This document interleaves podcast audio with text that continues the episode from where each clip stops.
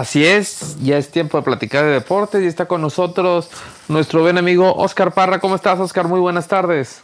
¿Qué tal, Luis? Buenas tardes, saludos, saludos, Blanca, y saludos a todo el auditorio que nos está sintonizando.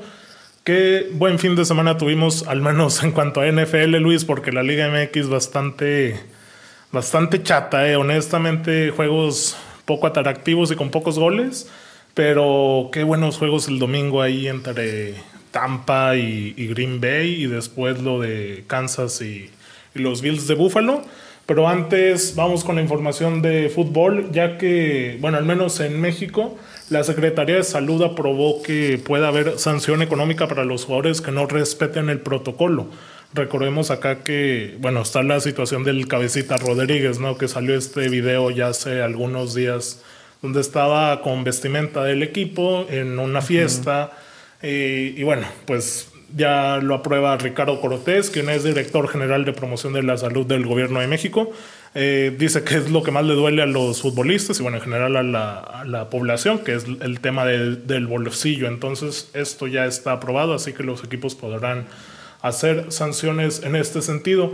Y hablando del tema, se ha manejado la información de que Javier Aguirre, técnico de Rayados, supo desde antes que sus jugadores tenían COVID y al menos Rogelio Funes Mori, el delantero, lo alineó contra el América provocando supuestamente también estos contagios en, las Águilas, caso de Richard Sánchez, de Guillermo Ochoa y de Benedetti y demás. Entonces, esta información sigue en desarrollo, pero es bastante importante porque en caso de ser cierta, digo, no se vería cómo la, la terminarían comprobando, pero es bastante, bastante importante ¿no? que hayan alineado futbolistas, aún sabiendo que tienen este, están contagiados de COVID.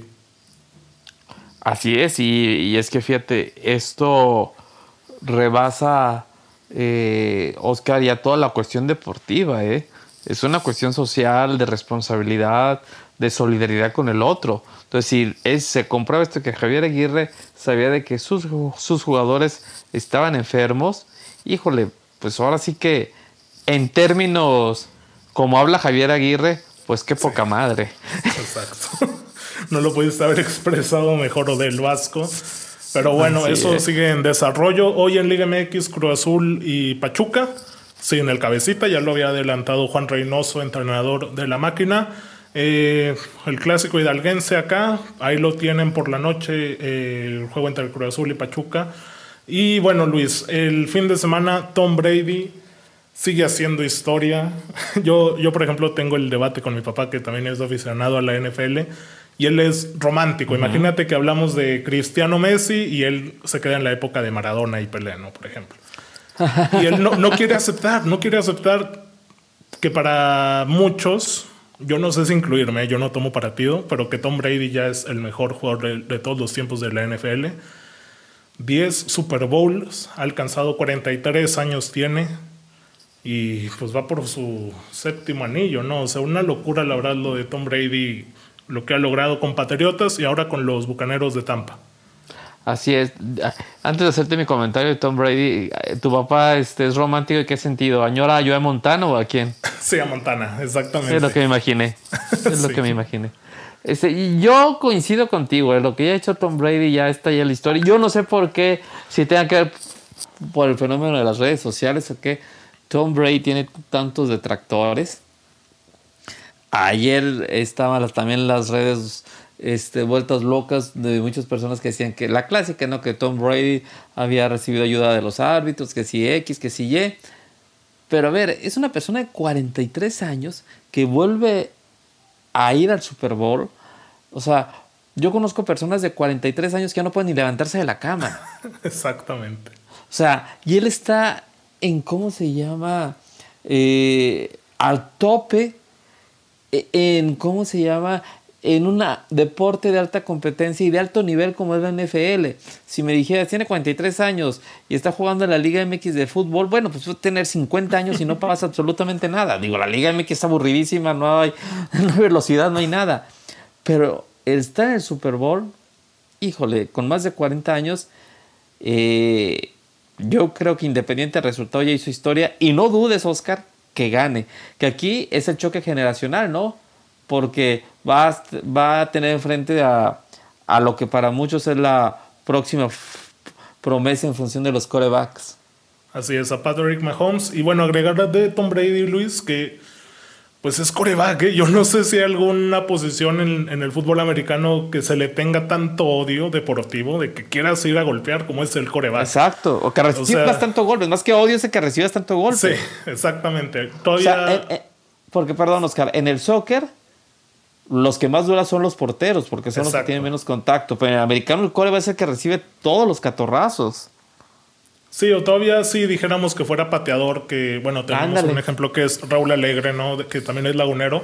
Eh, son más longevos, pero bueno, el caso de Tom Brady, la verdad es que es espectacular. En el juego contra, contra Green Bay, antes de que acabe el segundo cuarto, antes de ir al medio tiempo, se saca una jugada con un segundo que, que dices, o sea, wow, eso solo lo hace alguien con esa experiencia que de una jugada que todos pensaban que iba a ser para acercar al pateador a que convirtiera tres unidades, eh, saca un pase touchdown y prácticamente liquida el juego ante un Aaron Rodgers que, que pues quedó a deber, como también dejó en el camino un juego atrás a, a Drew Brees con los Santos de Nueva Orleans, Tom Brady, impresionante.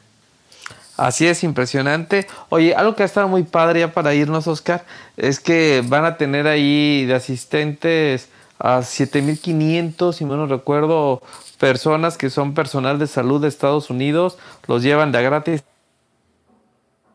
al Super Bowl como una forma de agradecimiento, de hacerles un homenaje ahora contra el COVID-19. Ese es un detalle muy padre, ¿eh?